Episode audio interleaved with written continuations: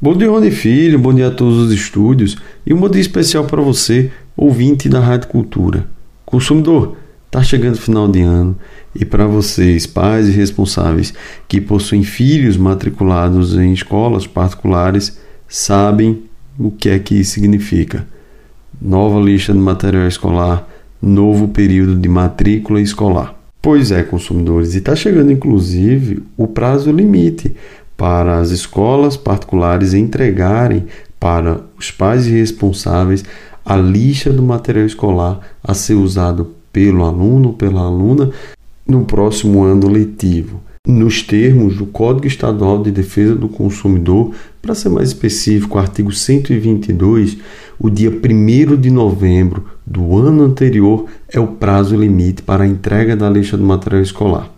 Ou seja, até a próxima quarta-feira você já deve possuir essa lista que deverá ser entregue pela escola.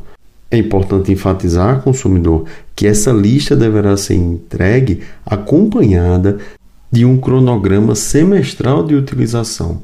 Esse cronograma serve para que você entregue à escola o material escolar de maneira paulatina, ou seja, você não é obrigado a entregar no começo do ano todo o material escolar previsto na lista. Você pode entregar mediante a utilização do aluno, por parte do aluno, daquele material, e essa utilização deve estar indicada no cronograma semestral entregue pela escola. Esse também é um direito do consumidor. Isso serve, obviamente, para baratear, de certo modo, os custos ou até mesmo é possibilitar que você compre de maneira parcelada esses materiais para que não fique um peso muito grande no início do ano.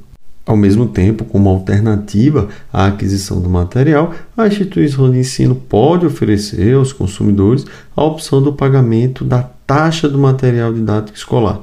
Ou seja, essa taxa substitui a necessidade de aquisição do material, pois seria a própria escola quem iria adquirir o material a partir do pagamento da taxa pelos responsáveis.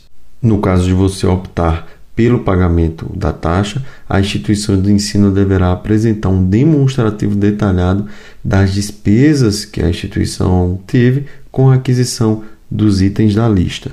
Consumidor, é importante que fique claro que o material escolar pertence ao aluno. E é por essa razão que, em hipótese alguma, pode ser solicitado qualquer item, qualquer material de uso coletivo e um outro detalhe que fortalece essa afirmação de que o material pertence ao aluno, conforme previsão legal, é o fato de que, ao final do ano letivo, a escola deverá devolver para os responsáveis o material proporcional que não foi utilizado pelo aluno durante o período letivo.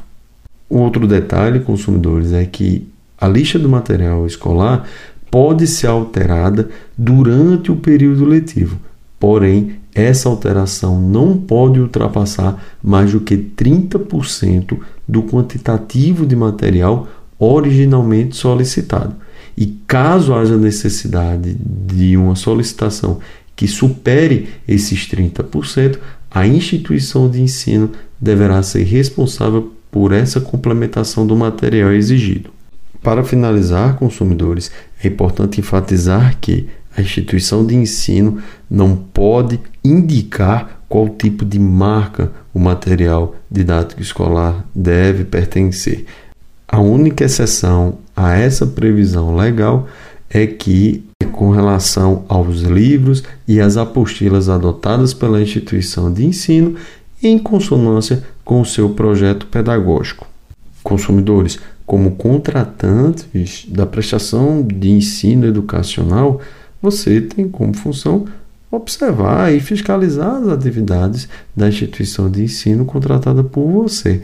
Em caso de divergência, inicialmente recomenda-se que você procure a escola e caso a divergência, caso a instituição de ensino desrespeite as previsões legais, você pode contar também com o auxílio do PROCON, por exemplo, e de outros órgãos que atuam na defesa do consumidor para pontuar e esclarecer qualquer tipo de situação. Consumidores, essas foram as breves dicas de hoje da coluna É Direito do Consumidor. Um grande abraço a todos os estúdios, um grande abraço para você, ouvinte da Rádio Cultura.